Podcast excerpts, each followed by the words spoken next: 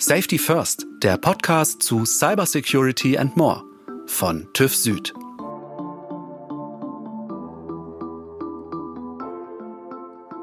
Ich persönlich muss zugeben, ich liebe WhatsApp. Ich nutze WhatsApp sehr ausführlich, sei es jetzt in Gruppenchats mit Arbeitskollegen oder auch äh, in Elternbeiratssitzungen, Familienchats mit meinen Kindern und so weiter und so fort. Und ich gebe zu, eigentlich sollte gerade ich es besser wissen, denn WhatsApp ist in Sachen Datenschutz ziemlich problematisch.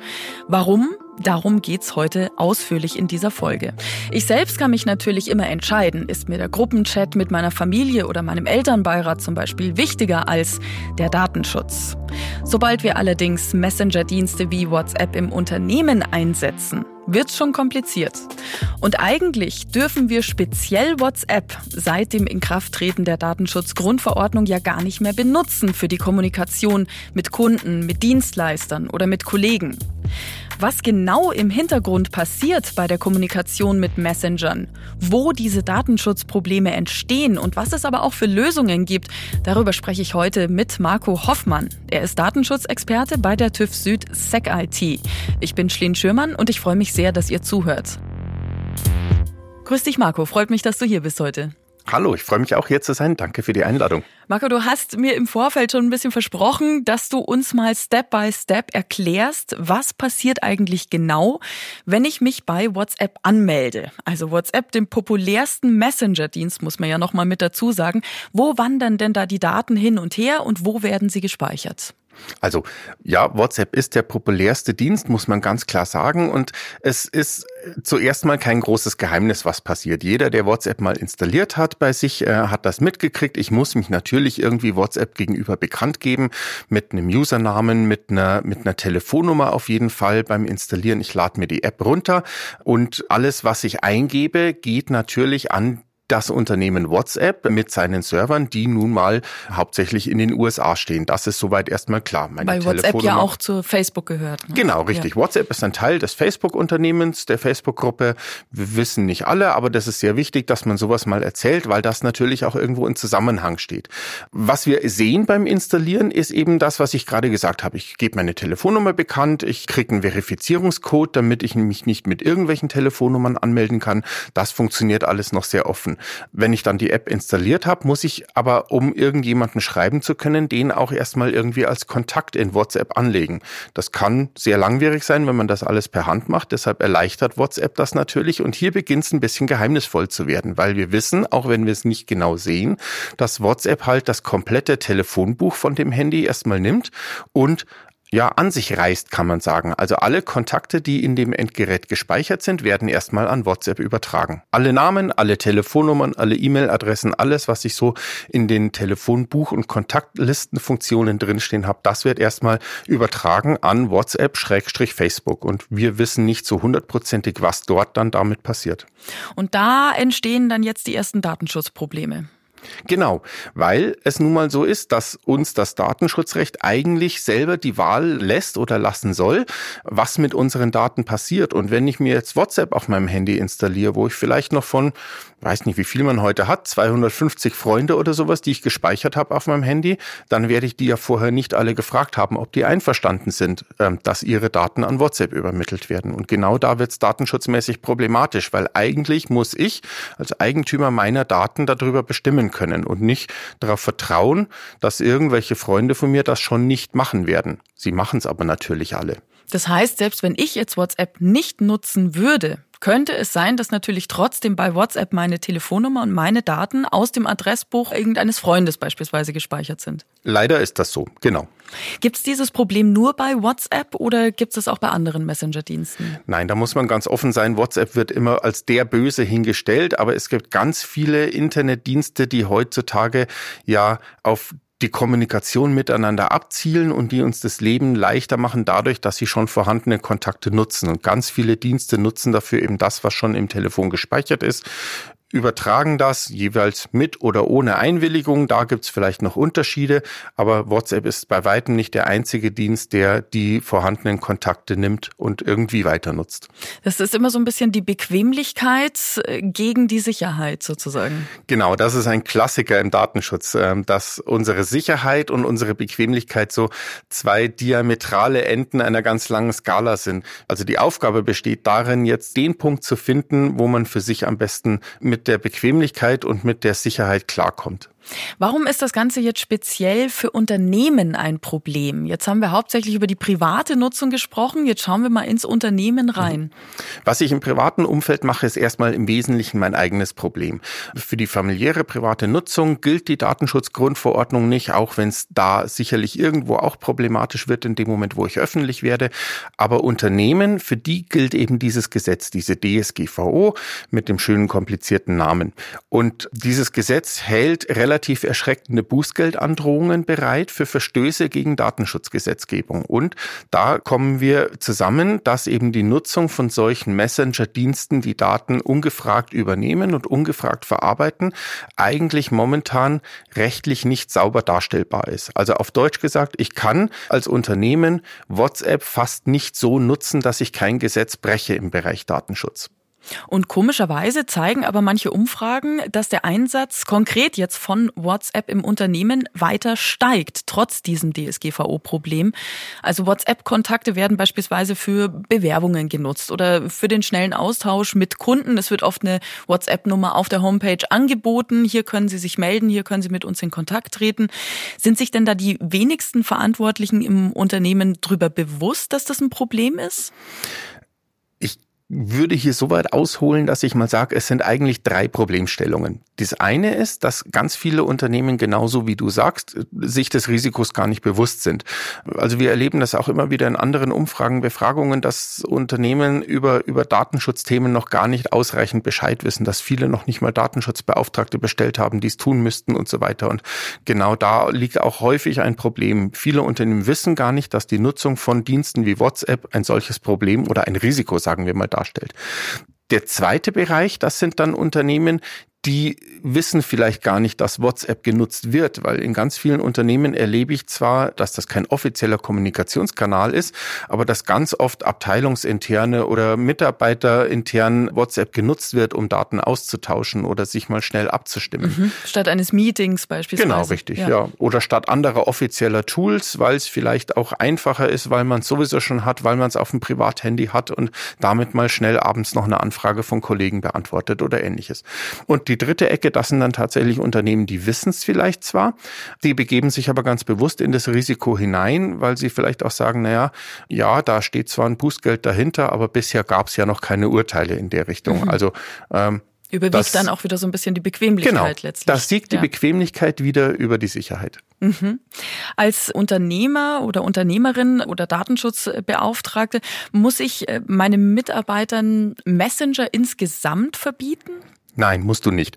Messenger sind heute eine moderne Kommunikationsform und da gibt's ja auch noch ganz viele andere Sachen, so Kollaborationstools zum Beispiel, die also ganze Teams und auch deren Entscheidungen abbilden, die Informationen weiter transportieren. Dazu gehört fast immer auch irgendwie das Messaging, sich irgendwie kurze Chatnachrichten zu schreiben oder sonst was. Das geht bei modernen Ticketsystemen schon los, die ganz bewusst und auch offiziell in Unternehmen genutzt werden und endet dann eben bei irgendwelchen Messenger-Diensten zur schnellen Unterhaltung, um vielleicht auch Telefonanrufe zu vermeiden, um sich mal schnell eine Nachricht nur nebenbei zu schicken oder eine Frage zu stellen, was durchaus auch ganz große Vorteile hat. Das ist ganz klar. Und man muss das nicht verbieten, um auf deine Frage zurückzukommen, weil es gibt natürlich auch Alternativen auch für Firmen, die da wirklich auf Nummer sicher gehen wollen. Schauen wir uns doch solche Alternativen an. Hast du da ein paar Vorschläge, praktikable? Ja, natürlich. Es gibt so vier bis fünf Apps, die gerade im Messaging-Bereich immer wieder genannt werden. Also Telegram, Signal, Threema, Viber und Wire. Das sind so die fünf, die mir jetzt mal auf Anhieb einfallen,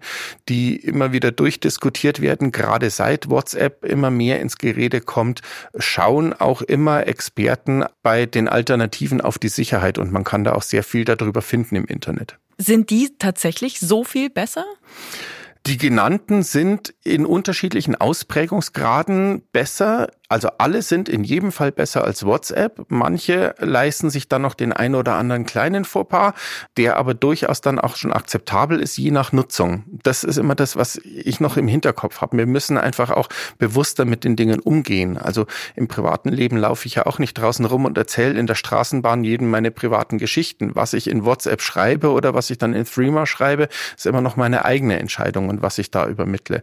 Aber diese sicheren Alternativen bieten alle zumindest dann mal sichere Serverstandorte, zum Beispiel in Europa. Die bieten alle Verschlüsselungsmechanismen, die dann auch verlässlich sind.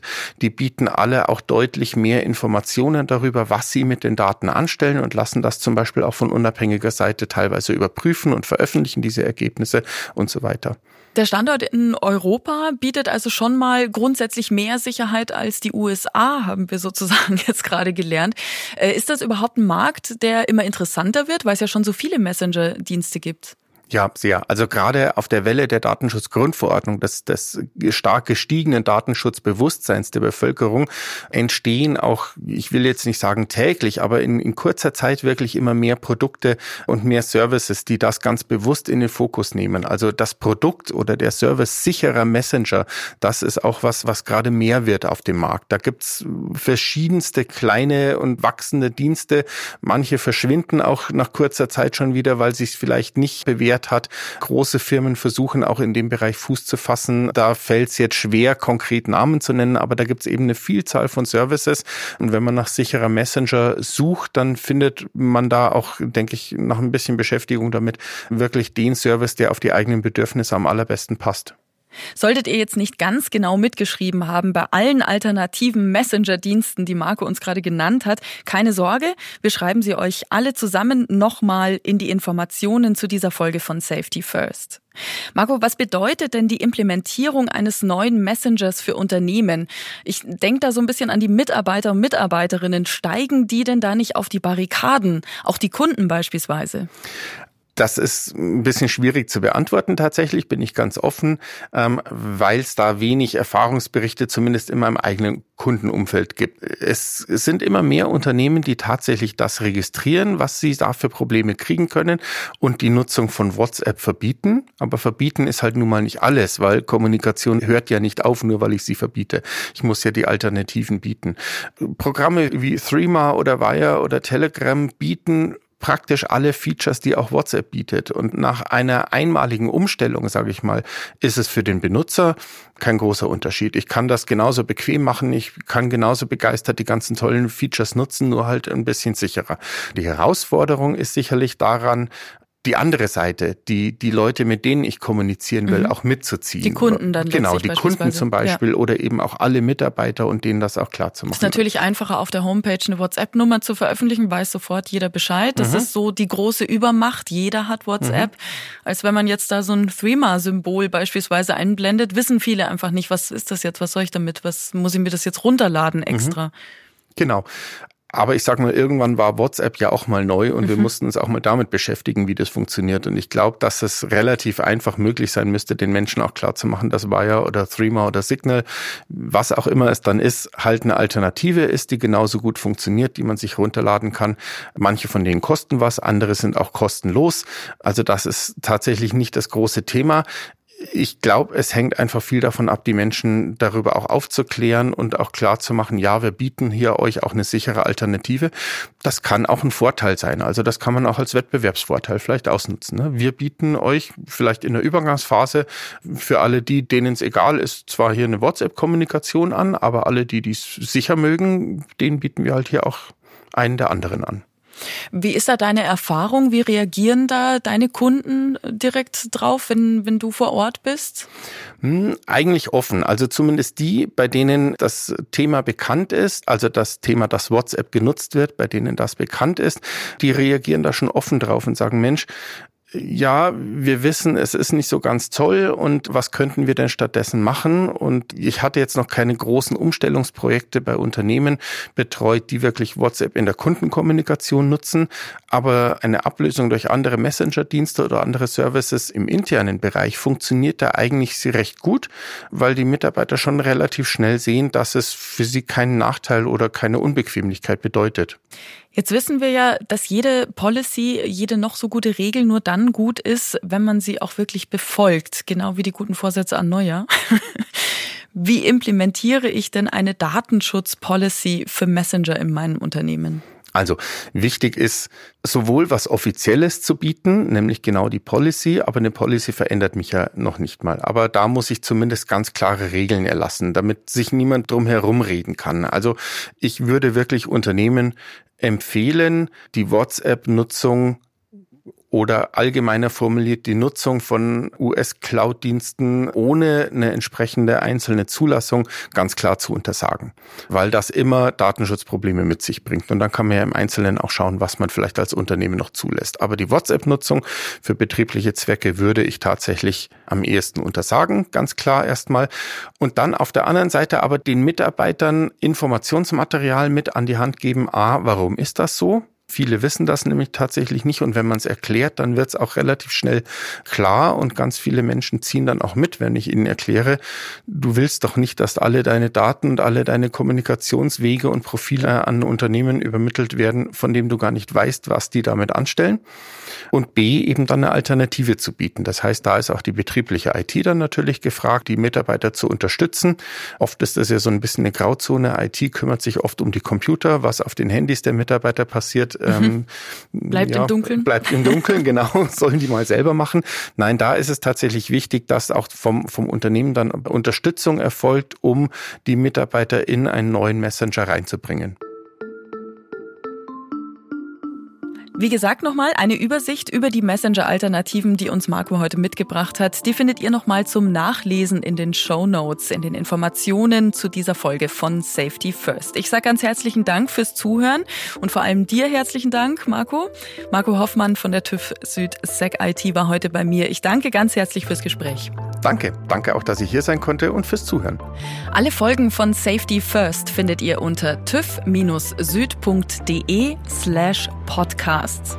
Und wenn ihr Fragen habt, Anregungen oder vielleicht Themenvorschläge, schreibt uns gerne eine E-Mail an podcast.tüv-süd.de. TÜV und Süd natürlich mit UE.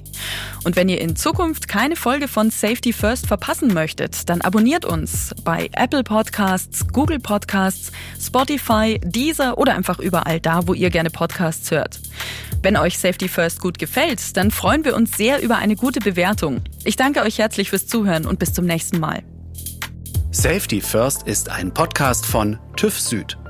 Moderation Schlien Schürmann. Redaktionelle Umsetzung und Produktion Ikone Media. Alle Informationen zu unseren Themen findet ihr auf www.tüv-süd.de slash podcasts.